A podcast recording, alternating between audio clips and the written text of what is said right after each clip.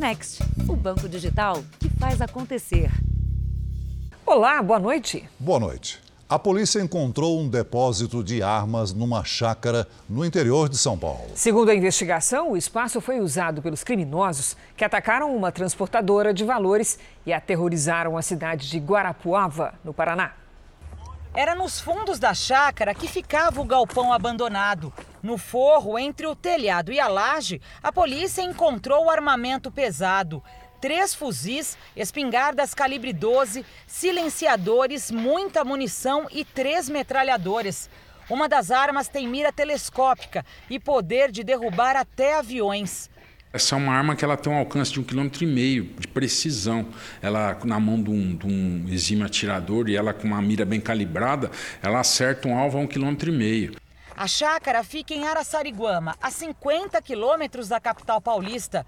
Também foram encontrados coletes à prova de balas e camisetas falsas das polícias de São Paulo e da Paraíba. Os investigadores acreditam que o grupo criminoso usa o material em ataques em vários estados do país. Segundo a polícia, o imóvel pertence a um integrante da quadrilha que comandou o ataque a Guarapuava, no Paraná, no último domingo. O dono da chácara e de todo esse armamento é procurado pela polícia desde 2016, quando não voltou de uma saída temporária da prisão. Ele usava uma identidade falsa para poder circular livremente. Condenado por roubo e associação criminosa, ele também responde a vários processos criminais no Paraná. Uma semana antes do ataque, o suspeito esteve na chácara e levou cinco armas de grosso calibre com ele. Ele é um membro efetivo da quadrilha. Ele, pra, ele participa do roubo. Eu acho que ele leva a arma de uso dele e as que ele tem a mais ele deve alugar para a quadrilha. Ainda nesta edição, no Jornal da Record, as buscas pelos responsáveis pelo ataque no Paraná. Veja agora outros destaques do dia. Começa amanhã o saque de até mil reais nas contas do FGTS. Doleira condenada na Operação Lava Jato é presa em hotel de Portugal. Médico acusado por morte de criança e tráfico de órgãos é condenado a mais de 21 anos de prisão. Estados pedem ao ministro da Saúde mais tempo para o fim da emergência da Covid. Rússia declara nova fase na guerra e multiplica por quatro ataques à Ucrânia. E na reportagem especial, criminosos usam até bloqueadores de satélite para roubar cargas nas estradas do Brasil.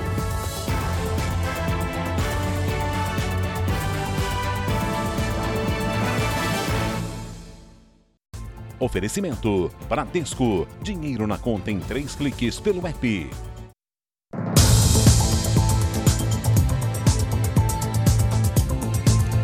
No Rio de Janeiro, a polícia encontrou um galpão que escondia peças de ao menos 100 carros roubados. Segundo a investigação, a quadrilha revendia o material para outros estados do país.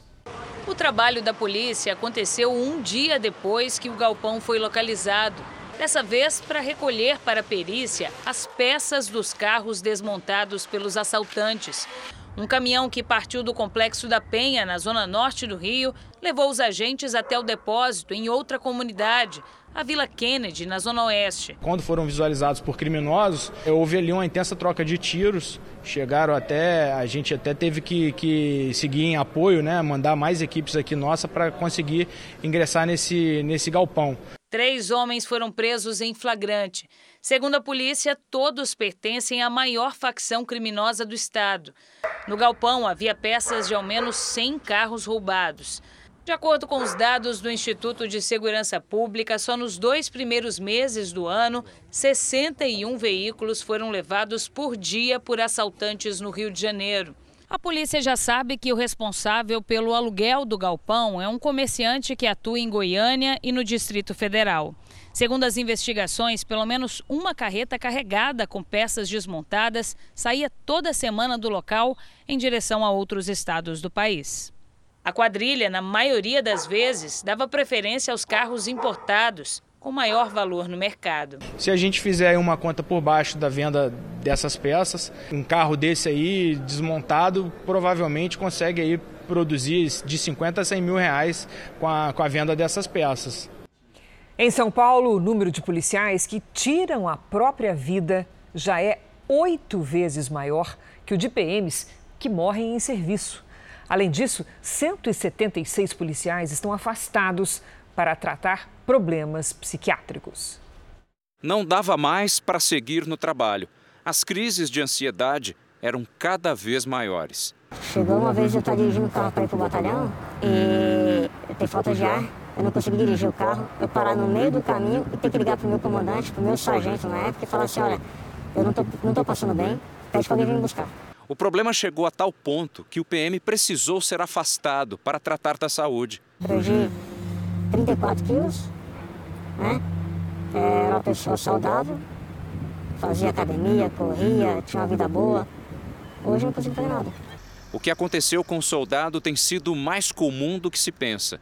Atualmente, segundo a Secretaria de Segurança Pública de São Paulo, 176 policiais militares estão afastados em tratamento psiquiátrico. A Polícia Militar de São Paulo tem outros dados que são ainda mais preocupantes. Eles se referem ao suicídio. No ano passado inteiro, 34 policiais tiraram a própria vida. O número é praticamente oito vezes maior que o registro de soldados mortos em serviço. Foram 23 PMs da ativa e 11 da reserva. Para este especialista em segurança pública, isso é um reflexo da pressão constante sofrida pelos militares, agravada pelas condições de trabalho. A pressão do trabalho é muito grande, são muitas horas de trabalho, eles precisam fazer bico para majorar o salário, que é muito baixo, principalmente em São Paulo. Isso vai fazendo com que ele viva numa panela de pressão e acabe estourando nessa questão psiquiátrica, às vezes em abuso de drogas e até mesmo no suicídio. O comando da PM de São Paulo afirma que a corporação desenvolve um trabalho constante de atenção à saúde mental dos policiais, com atendimento psicológico em 41 núcleos espalhados pelo estado. O nosso plano de comando há essa a ênfase né, na proteção da saúde física e mental dos nossos policiais militares. A Polícia Militar também lançou uma cartilha de prevenção ao suicídio. Busquem ajuda quando sentirem necessários, vão encontrar profissionais altamente capacitados. A Polícia Federal prendeu suspeitos de integrarem uma quadrilha especializada no tráfico de drogas. De acordo com as investigações, o grupo mandava cocaína escondida na fuselagem de aviões para Portugal. Entre os detidos está a doleira Nelma Kodama, que se tornou famosa durante a Operação Lava Jato. A quadrilha usava jatos executivos para levar cocaína do Brasil para Portugal. Neste avião, que pertence a uma empresa portuguesa de táxi aéreo, os policiais federais encontraram quase 600 quilos da droga escondidos na fuselagem. As investigações começaram a partir dessa apreensão, há pouco mais de um ano. O jatinho havia pousado no Aeroporto Internacional de Salvador para abastecer. A Polícia Federal conseguiu identificar a estrutura da organização criminosa nos dois países. Na quadrilha havia empresários, pilotos e mecânicos de aviões e ainda doleiros, que eram responsáveis pela movimentação financeira. Uma parte do dinheiro do tráfico era investida em imóveis aqui no Brasil. Alguns investigados fazem parte da maior facção do estado de São Paulo. A Operação Descobrimento foi feita em parceria com a Agência Americana de Combate às Drogas. Foram cumpridos 43 mandados de busca e apreensão e 7 de prisão nos estados da Bahia, Pernambuco, São Paulo, Rondônia e em Mato Grosso, onde o ex-secretário estadual de Ciência e Tecnologia, Newton Borgato, foi preso. Ele tinha se licenciado do cargo para disputar uma vaga de deputado federal. Também foram cumpridos mandados em Portugal. Lá foi presa a doleira Neuma Kodama, ela estava em um hotel de luxo. Passavam a imagem de ser pessoas bem-sucedidas, quando na verdade estavam envolvidos com o tráfico internacional de drogas. São pessoas uh, de alto poder no comando da Orcrim.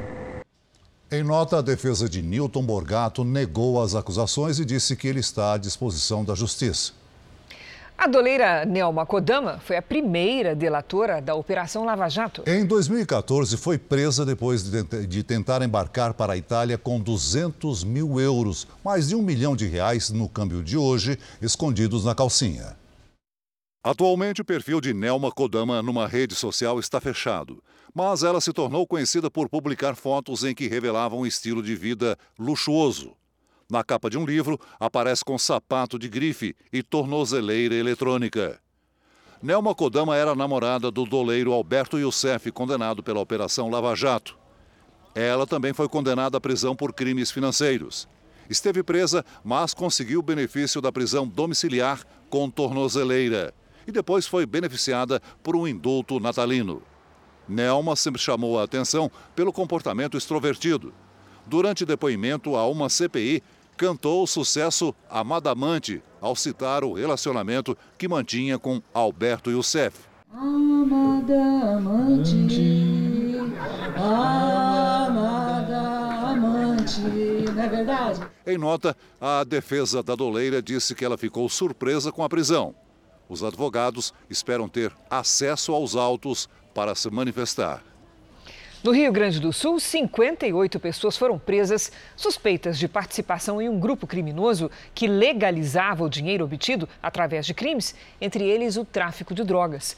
A polícia gaúcha apreendeu mais de 50 milhões de reais em dinheiro e bens. Foi a maior operação da história do Rio Grande do Sul. Foram cumpridas 1.368 ordens judiciais em 38 cidades. A operação também aconteceu em Santa Catarina, Paraná e Mato Grosso do Sul. Durante as investigações, foram identificados cerca de 200 integrantes dessa organização criminosa. Alguns deles estão presos em penitenciárias gaúchas. Segundo a Polícia Civil, a quadrilha também possui ligações com traficantes da Colômbia e da Bolívia. Escutas telefônicas revelaram como eles agiam. O avião estragou, tive que mandar arrumar. Agora nós vamos encher os bolsos. Imagina que busque 50 quilos por domingo. Nessa outra mensagem, presos falam sobre um esquema de entrega de drogas através de drones. Ele consegue te largar na janela, daí tu só pega na mão ali. Foram apreendidos 102 veículos que incluem carros de luxo. 190 contas bancárias foram bloqueadas. Mais de 50 milhões de reais foram apreendidos em bens e dinheiro. 41 mil estavam dentro de um urso de pelúcia. Não foi 5, não foi 10, foram 50 milhões de reais até o momento. Isso represente uma derrota tão forte que eles não possam mais se reorganizar, pelo menos como eles eram aqui é, organizados no Estado.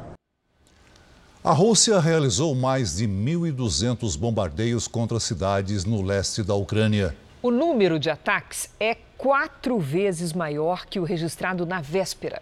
O presidente Putin afirmou que o conflito entrou em uma nova fase.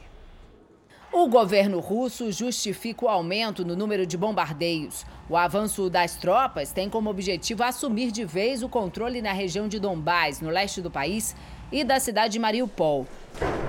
Donetsk e Luhansk são consideradas repúblicas independentes pelos russos. Já Mariupol recebeu um ultimato para a rendição dos soldados ucranianos. O governo de Vladimir Putin pede que Kiev coloque fim ao que ele chama de resistência insensata. Militares e até voluntários civis seguem escondidos em uma siderúrgica que foi fortemente atacada. Depois, a Rússia disse que as tropas ucranianas se renderam. Informação desmentida pela Ucrânia. Autoridades também negaram que um corredor humanitário para a retirada de civis de Mariupol tenha sido aberto.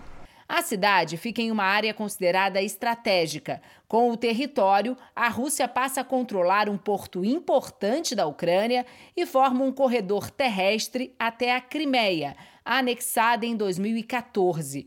O exército ucraniano foi acusado pelos russos de responder aos bombardeios com um ataque contra uma cidade russa a 40 quilômetros da fronteira. Se confirmada, esta será a terceira ofensiva ucraniana em território russo. Em resposta às sanções do Ocidente, o governo de Putin expulsou 36 diplomatas europeus da Rússia. A Nova Zelândia também impôs novos bloqueios a 12 instituições financeiras do país, incluindo o Banco Central Russo. Na Grécia, um petroleiro russo foi apreendido também como consequência das sanções. Veja a seguir: médico é condenado por morte de menino e retirada ilegal de órgãos. E na série especial, quadrilhas especializadas em roubo de carga usam tecnologia de guerra para bloquear o sinal de GPS nas estradas brasileiras.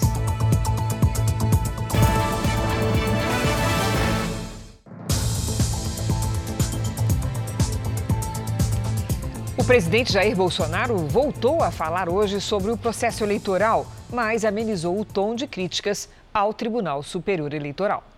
O presidente começou o dia participando de cerimônia em comemoração ao Dia do Exército em Brasília. O evento foi no quartel-general do Exército.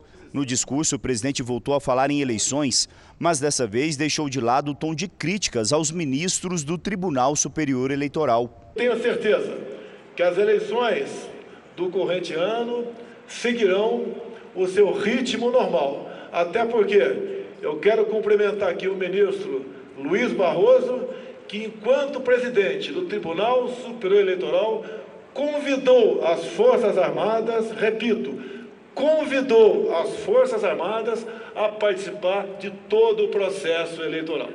O que o povo quer é paz, é tranquilidade, é trabalho, é poder viver em harmonia e trabalhar para que o seu país de verdade seja uma grande nação. Bolsonaro voltou a falar sobre as urnas eletrônicas e da importância das eleições. A alma da democracia repousa na tranquilidade e na transparência do sistema eleitoral.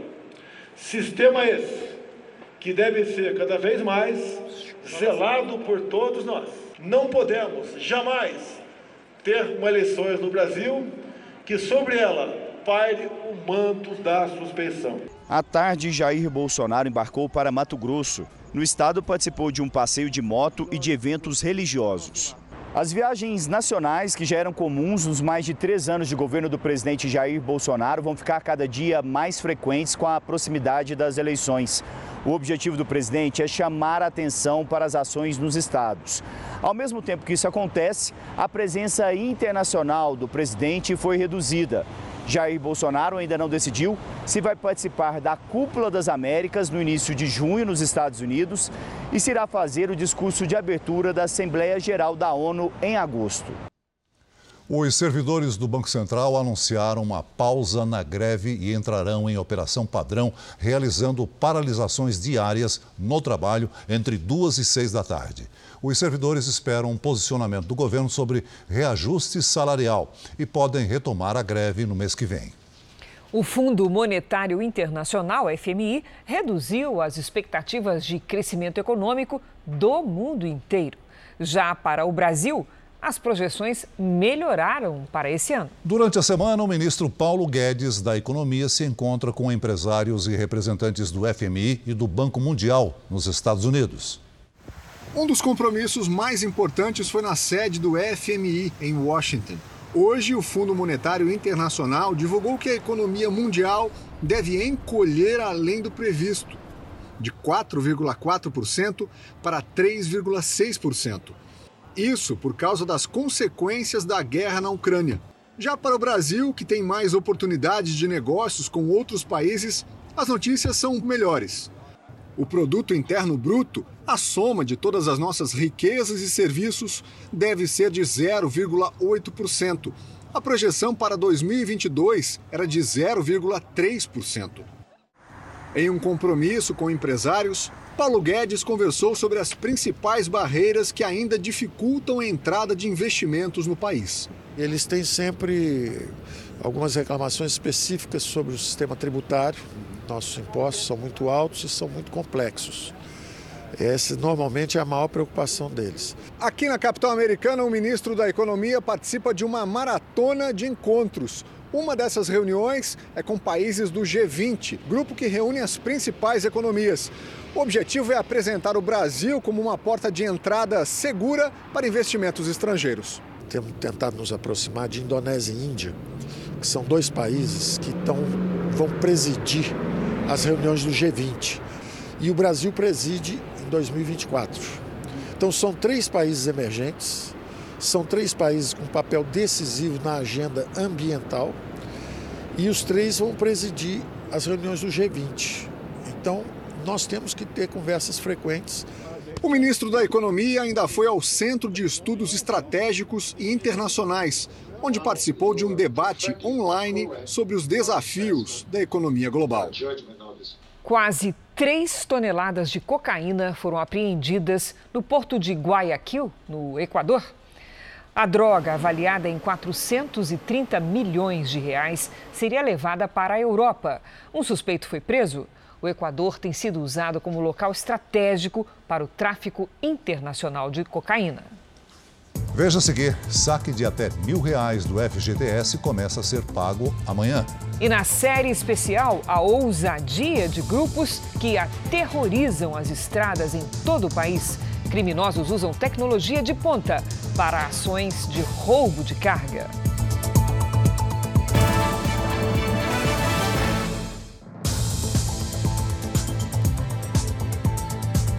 Os secretários de saúde dos estados e municípios querem mais prazo para se adaptar ao fim de, da emergência de saúde pública da Covid e pedem 90 dias. Esse é o triplo do tempo estabelecido pelo Ministério da Saúde. O pedido foi feito em carta encaminhada ao Ministério da Saúde. O Conselho Nacional de Secretários de Saúde e o Conselho Nacional de Secretarias Municipais de Saúde alertam para o risco de desassistência à população com o fim das medidas adotadas na pandemia. No documento, eles pedem um prazo de 90 dias, com regras de transição. O ministro da Saúde, Marcelo Queiroga, afirmou nesta semana que o prazo para o fim das regras de emergência seria de 30 dias. No entanto, o ministério ainda não publicou portaria estabelecendo o prazo. E é necessário um tempo para que estados e municípios façam uma transição das suas legislações, normas e das formas de recrutamento de pessoal e dos seus contratos. Em nota, o Ministério da Saúde afirmou que mantém permanentemente diálogo com estados e municípios e reforça que nenhuma política pública será interrompida. Sobre remédios e vacinas, o Ministério fez um pedido à Agência Nacional de Vigilância Sanitária para que eles possam ser utilizados por mais um ano, mesmo com a aprovação apenas para uso emergencial. A polícia de São Paulo prendeu hoje três suspeitos de uma quadrilha especializada em assaltos a condomínios de luxo. Apenas nesse ano, mais de 600 casos foram registrados em todo o estado. A polícia chegou de madrugada nesta comunidade da zona oeste de São Paulo. O alvo eram cinco suspeitos de participação em roubos à residência.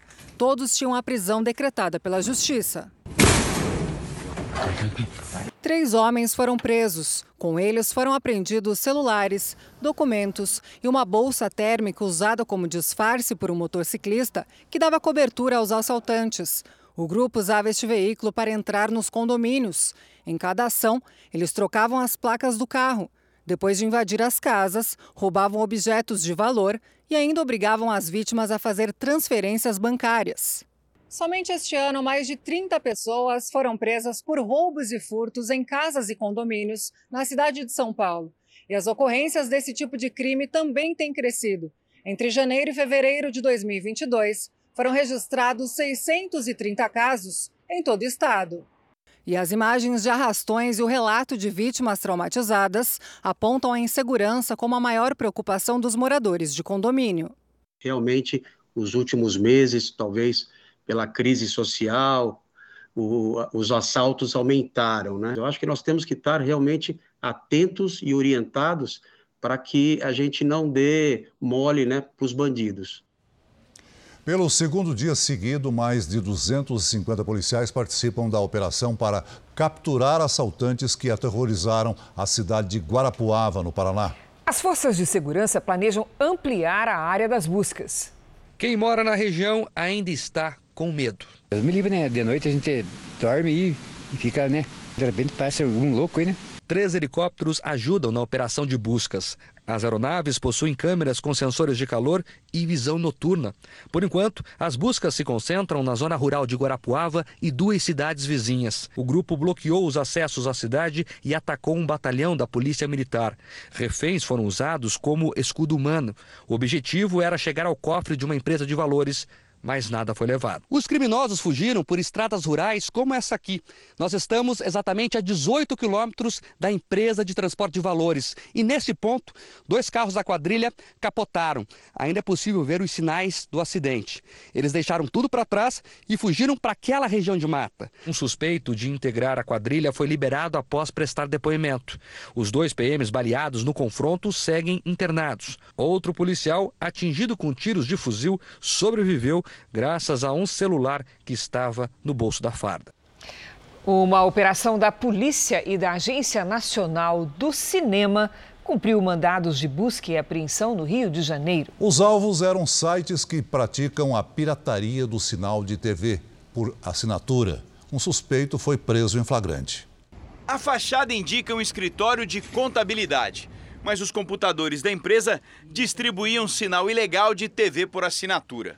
A polícia recolheu os equipamentos. A loja de material de limpeza também servia de fachada para piratear conteúdo digital. Os agentes cumpriram 13 mandados de busca e apreensão. As investigações revelaram um esquema de compartilhamento clandestino de filmes, séries de TV e plataformas de música no Rio de Janeiro e outras cidades do estado. É um sistema relativamente simples, não há necessidade de nenhuma central, de nenhuma é, engenharia muito complexa.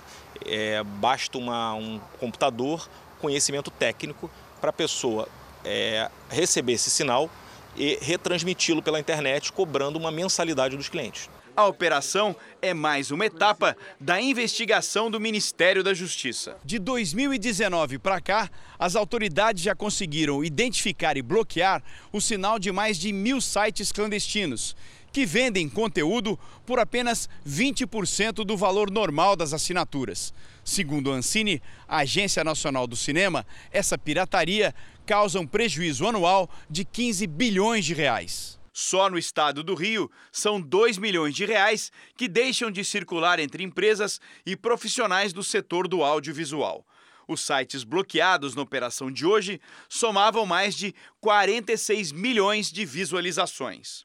Além da distribuição ilegal, há o crime contra o sistema financeiro, há crime tributário, que obviamente essas empresas regulares não declaram esse valor, então tem toda um, um, uma teia criminosa por trás disso. Nos últimos dois anos, um milhão e meio de aparelhos que distribuem sinal pirata de TV por assinatura, os chamados TV Box, foram apreendidos. Os investigadores calculam um prejuízo de 500 milhões de reais para o crime organizado.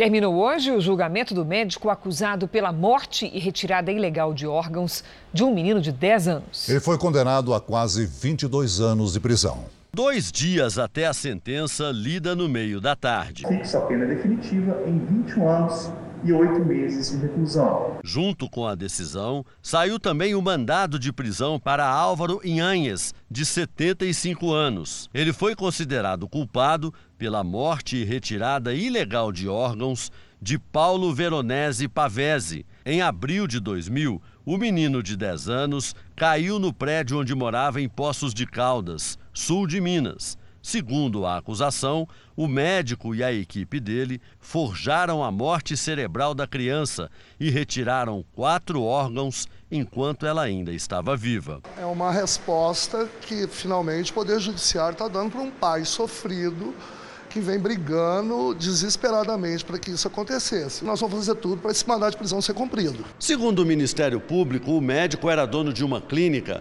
para onde foram levados os órgãos retirados da criança e depois vendidos. Álvaro Inhanhas não poderá recorrer em liberdade. Apesar do mandado de prisão já ter sido expedido, ele ainda não foi preso. Esse resultado eu acho que é uma gota de alento e de esperança no mar de tanta dor, de tanta impunidade, num caso bárbaro que coloca em dúvida o Sistema Nacional de Transplante e que já se passaram 22 anos. A defesa do médico disse que vai recorrer da sentença. Não há ilegalidade alguma e vamos recorrer e vamos tentar que o tribunal anule esse julgamento para que possa ser novamente apresentadas provas. Outros cinco médicos já haviam sido condenados por este caso, com penas que variam de 14 a 25 anos de prisão. Todos recorrem em liberdade. Agora sim, a notícia com as imagens sobre a briga numa Câmara de Vereadores do Espírito Santo. O clima esquentou em Apiacá. Uma briga interrompeu a sessão. O vereador discursava quando o presidente disse que o tempo tinha acabado e que ele deveria dar a palavra a outro colega. O vereador não deu ouvidos. O parlamentar que estava ao lado puxou pelo braço, deu um tapa na mesa e partiu para cima dele. Por causa da confusão, a sessão foi interrompida. A Câmara Municipal de Apiacá disse que repudia a violência. O incêndio de grandes proporções atingiu agora há pouco um bar no Leblon, na zona sul do Rio de Janeiro. Nós vamos até lá com o repórter Marcos Marinho. Boa noite, Marcos. O fogo já foi controlado? Oi, Celso. Oi, Celso, boa noite para você. Sim, o incêndio já foi controlado. Os bombeiros levaram cerca de 40 minutos para controlar as chamas nesse bar aqui na rua Dias Ferreira, no Leblon, zona sul do Rio de Janeiro. Imagens gravadas por telefones celulares mostram o desespero de funcionários e clientes tentando retirar mesas, enfim, tentando sair do foco do incêndio. O fogo começou na parte de baixo desse bar. A suspeita dos bombeiros é que esse incêndio tenha se iniciado na cozinha ninguém ficou ferido.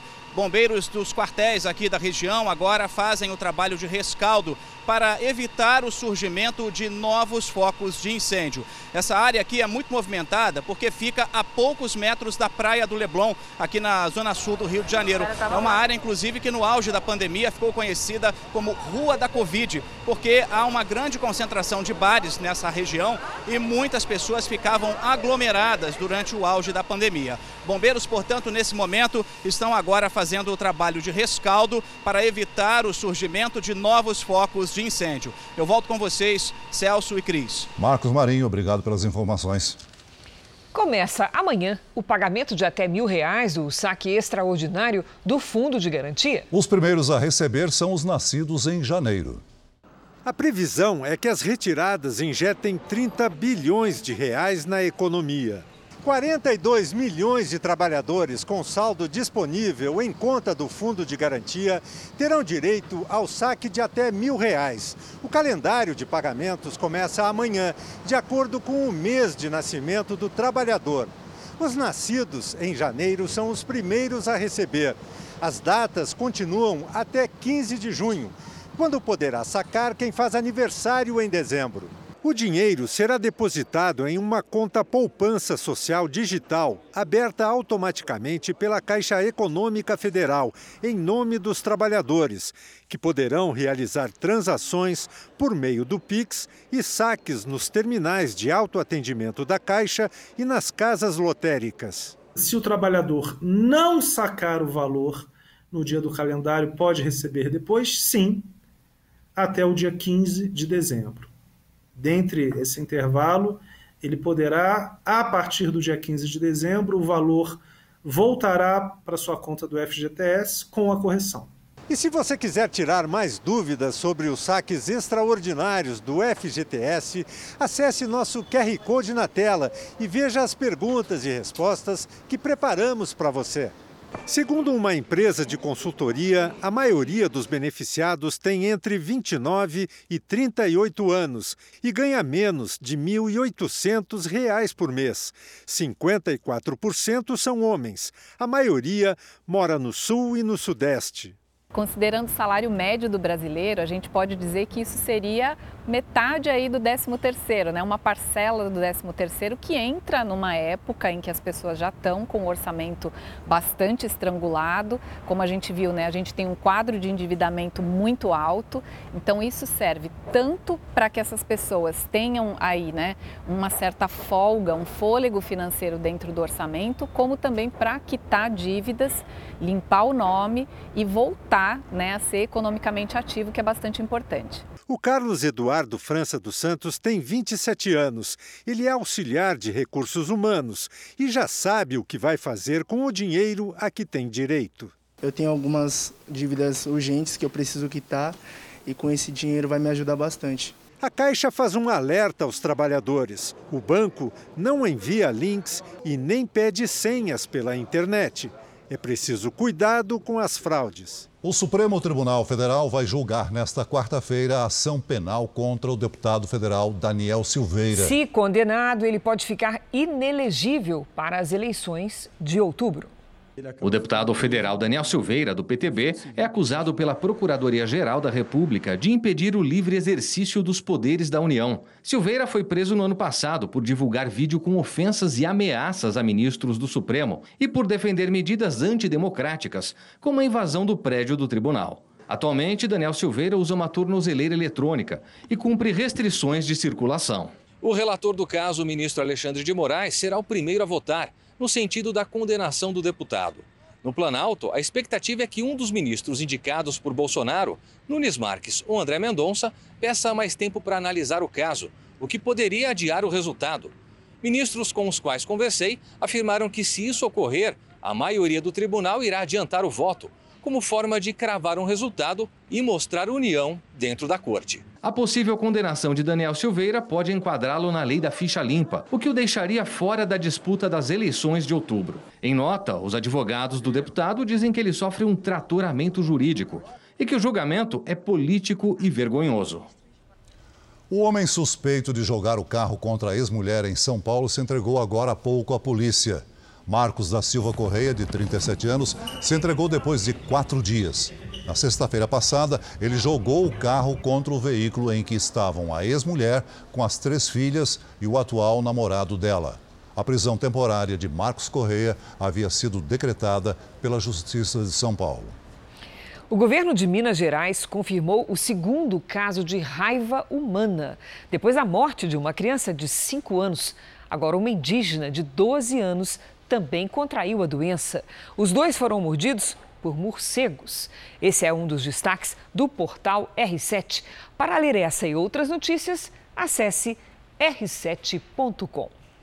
Na China, a cidade de Xangai registrou mais sete mortes por Covid-19. Vamos então conversar com a nossa correspondente Silvia Kikuchi, que tem as informações. Olá, Silvia, bom dia para você. Apesar de todo o controle exercido pelo governo chinês, o número de casos de contágios parece continuar aumentando, é isso mesmo?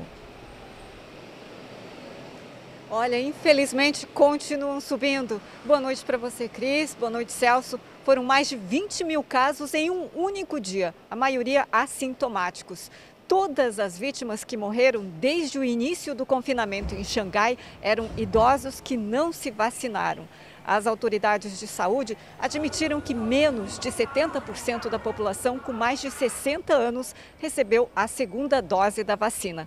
Mais de 350 milhões de pessoas em 44 cidades chinesas estão sob algum tipo de confinamento. Cris, Celso. Obrigada, Silvia. O primeiro-ministro britânico Boris Johnson pediu desculpas ao parlamento por não respeitar as regras impostas durante a pandemia. Na semana passada, Boris Johnson foi multado por participar da própria festa de aniversário em junho de 2020. Na época, as festas estavam proibidas em razão da pandemia. Johnson se tornou o primeiro governante do país a ser punido no exercício do cargo por desrespeitar a lei. Apesar do pedido de desculpas, o primeiro-ministro se recusou a renunciar e justificou que precisa enfrentar crises como a guerra na Ucrânia e o aumento no custo de vida no Reino Unido. A Argentina está a caminho da hiperinflação, com o maior aumento no custo de vida dos últimos anos e se aproxima da realidade econômica da Venezuela. Especialistas afirmam que a atual escalada dos preços pode levar o índice a 70% em 2022. Um fracasso econômico que impacta a vida da população e coloca mais da metade dos argentinos abaixo da linha da pobreza. Nos três primeiros meses do ano, a inflação acumula alta de mais de 16%, sendo março o mês com maior aumento de preços em duas décadas. As medidas tomadas pelo governo da Argentina, congelamento de preços, criação de uma indústria estatal de alimentos, vão contra o que os economistas costumam recomendar. Resultado: a inflação só avança. Acabou congelando preços dos alimentos uh, no meio da pandemia. E isso foi o ponto de partida para uma crise brutal que eles estão vivendo hoje. Inflação, desemprego e desabastecimento de grande parte da indústria alimentícia uh, argentina. Um bom exemplo de como os argentinos sentem o peso da inflação é na hora de comprar carne. Nos últimos três anos, o preço do produto triplicou. Se em 2019 as famílias argentinas pagavam equivalente a 20 reais por um pacote como esse, agora essa mesma quantidade de carne passou a custar lá 60 reais que esse é o tipo de inflação que afeta o mais pobre, que é a inflação de alimentos e de energia. Classe C, D, E, a maior parte da cesta de bens de consumo é alimento e energia. Então você deixa a população cada vez mais pobre, uma desigualdade social, um fosso social enorme. A inflação ainda tem um longo caminho até o fim do ano. A previsão dos economistas é de 2022 fechando perto de 70%, o que põe a economia argentina em uma situação parecida com a da Venezuela, que deve fechar também perto de 70%. Ela está se aproximando numa filosofia muito mais é, de centro-esquerda, ou se não de extrema esquerda, é, assim como a Venezuela, do que uma economia liberal. Além de mudar essa filosofia econômica, o governo argentino, nesse momento, precisa criar formas e mecanismos para que o cidadão argentino e as empresas multinacionais voltem a gerar emprego e renda na Argentina. Depois de quase uma semana de frio no centro-sul do país, Campo Grande registrou 31 graus à tarde. Em Porto Alegre, os termômetros chegaram aos 27. Vamos conversar com a Lidiane Sayuri. Lid, Tá tudo indicando que a temperatura aumenta agora no feriado e no fim de semana, é isso mesmo? É isso mesmo, viu, Cris? Boa noite para você, Celso. Para quem nos acompanha, olha, para quem gosta de calor, a notícia é ótima. As imagens de satélite mostram poucas nuvens entre o sul, sudeste e o centro-oeste. A quarta-feira será ensolarada em todas as áreas amarelas do mapa e por isso a temperatura sobe à tarde. Sem chuva, a umidade do ar fica baixa, principalmente no interior do Paraná, de São Paulo, de Minas Gerais e nos três estados do centro-oeste. Uma frente fria no oceano, na altura da Bahia, mantém as nuvens carregadas e provoca tempestades em alto mar. Mais cedo, inclusive, a água invadiu a orla de Salvador. As ondas passaram dos dois metros. Nesta quarta-feira, o mar segue agitado e o risco de transtornos é alto no recôncavo baiano. A chance de novos alagamentos e deslizamentos. No norte, temporais rápidos. Em Porto Alegre faz 27 graus. No Rio de Janeiro, máxima de 26. Em Cuiabá, 35. Em Maceió, 30. E em Boa Vista, até 32. A capital paulista pode amanhecer com nevoeiro nesta quarta-feira, mas logo o sol aparece e a temperatura sobe para 27. Hora do Tempo Delivery. Lid, vamos atender o Adriano lá de Pacajá, que fica no Pará. Vamos lá. Adriano, tudo bem? Semana de tempo instável e abafado em Pacajá. A chuva pode apertar à tarde. Nesta quarta faz até 29 graus. Na quinta, 30 e na sexta, 31. Agora o Leonardo, que está de olho na previsão para a cidade de Joaíma, Minas. Bora!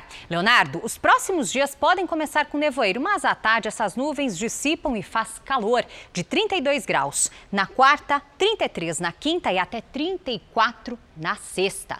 A umidade fica baixa, por isso não descuide da hidratação. Participe do Tempo Delivery pelas redes sociais. Mande a sua mensagem com a hashtag você no JR. Cris, Celso. Obrigada, Lidy. Até amanhã. Uma nevasca deixou mais de 250 mil casas sem energia elétrica no nordeste dos Estados Unidos. A tempestade atingiu boa parte dos estados da Pensilvânia, Vermont e Nova York. Segundo as autoridades americanas, o acúmulo de neve pode chegar a 30 centímetros nos estados mais ao norte do país. A previsão é que a nevasca atinja a cidade de Nova York na madrugada desta terça-feira. No Afeganistão, pelo menos seis pessoas morreram e dezenas ficaram feridas no ataque a uma escola na capital, Cabul. Foram três explosões simultâneas. Segundo autoridades locais, o número de vítimas ainda deve subir. Até o momento, nenhum grupo reivindicou a autoria do atentado. A escola fica numa área de maioria xiita. Tecnologia de guerra? A serviço do crime. Quadrilhas de roubo de carga usam bloqueadores de satélite para conseguir roubar caminhões nas estradas brasileiras. O equipamento conhecido como Jammer é usado em zonas de conflitos pelo mundo, inclusive na guerra da Ucrânia. É o que você vai ver no capítulo de hoje da nossa série especial.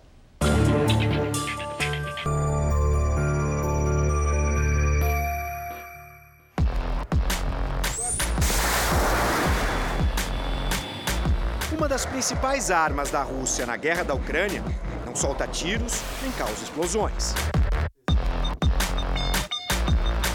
Pelo contrário, ela é silenciosa e tem o poder de bloquear os sinais de GPS que guiam os mísseis e drones no céu do leste europeu. É a guerra eletrônica, também chamada de jamming. Da guerra para o crime. Essa mesma tecnologia já é usada em menor escala nas estradas brasileiras pelas quadrilhas de roubo de carga. Por policial aponta a arma para o caminhão roubado. Encosta! O motorista desce com as mãos na cabeça. Dentro da cabine, um aparelho cheio de antenas chama a atenção. É um jammer, um bloqueador de sinal conhecido pelos bandidos como capetinho. Não tem roubo de carga hoje que é feito sem um bloqueador de sinal. O conhecido jammer, o capetinha, que o pessoal fala. Posso roubar uma carga sem uma arma, mas eu não consigo roubar uma carga sem um bloqueador de sinal. O jammer é um aparelho que, na prática, bloqueia as comunicações do que está ao redor. Na guerra, principal função é atrapalhar a transmissão das armas controladas por satélite. No roubo à carga, o objetivo é interromper os sinais dos rastreadores de segurança. Mas outros sinais, como os de telefonia celular, por exemplo, são afetados. Esse é um carro descaracterizado da polícia. E aqui dentro tem um jammer que foi apreendido numa operação policial e nós vamos fazer agora um teste para ver como ele funciona. Eu vou no caminhão. Normalmente, os criminosos ligam o jammer ainda no carro deles quando eles encostam ao lado do caminhão, já para bloquear todos os tipos de comunicações. E é isso que os policiais vão fazer agora. Os policiais já encostaram aqui do lado, passaram à frente agora. Deixa eu ver aqui no meu celular, ó, o meu sinal já caiu. Todas as comunicações aqui do caminhão também, porque ele fica constantemente mandando sinal para a companhia de monitoramento.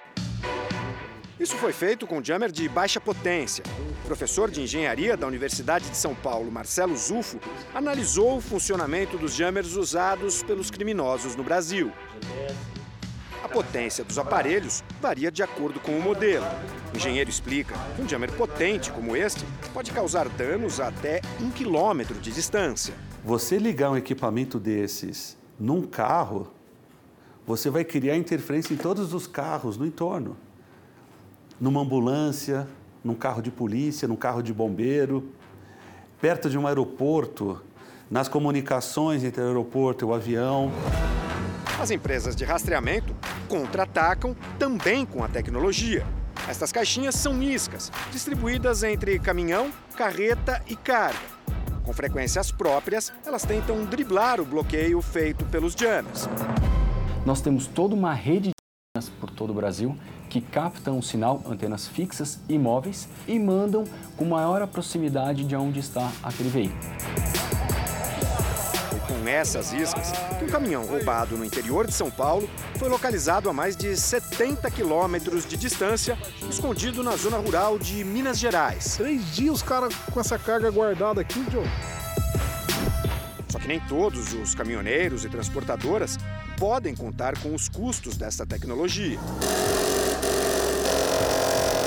Esta outra técnica não evita o roubo da carga, mas pelo menos atrapalha o comércio das peças do caminhão no mercado clandestino.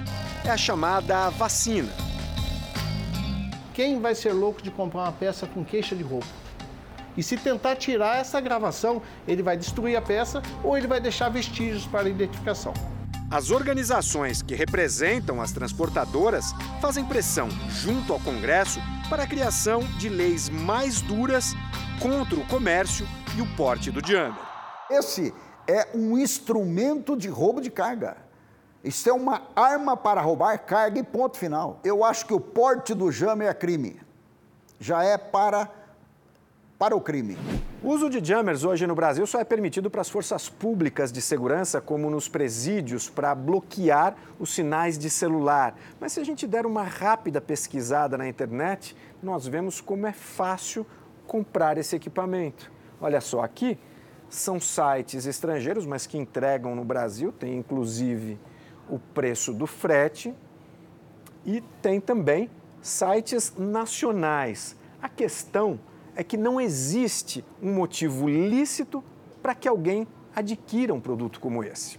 Quando uma pessoa é flagrada com um bloqueador de sinal dentro do carro, ela não está utilizando naquele momento, mas ela é flagrada com um bloqueador de sinal. Certamente ele vai ser conduzido para uma delegacia de polícia e o delegado vai lavrar um boletim de ocorrência de apreensão de objeto. E ele vai ser liberado. E ele vai ser liberado. O Jornal da Record termina aqui. Outras informações na nossa edição da meia-noite e meia. Fique agora com Reis. E logo em seguida você assiste a Jesus, a série. A gente espera você amanhã. Até lá. Boa noite.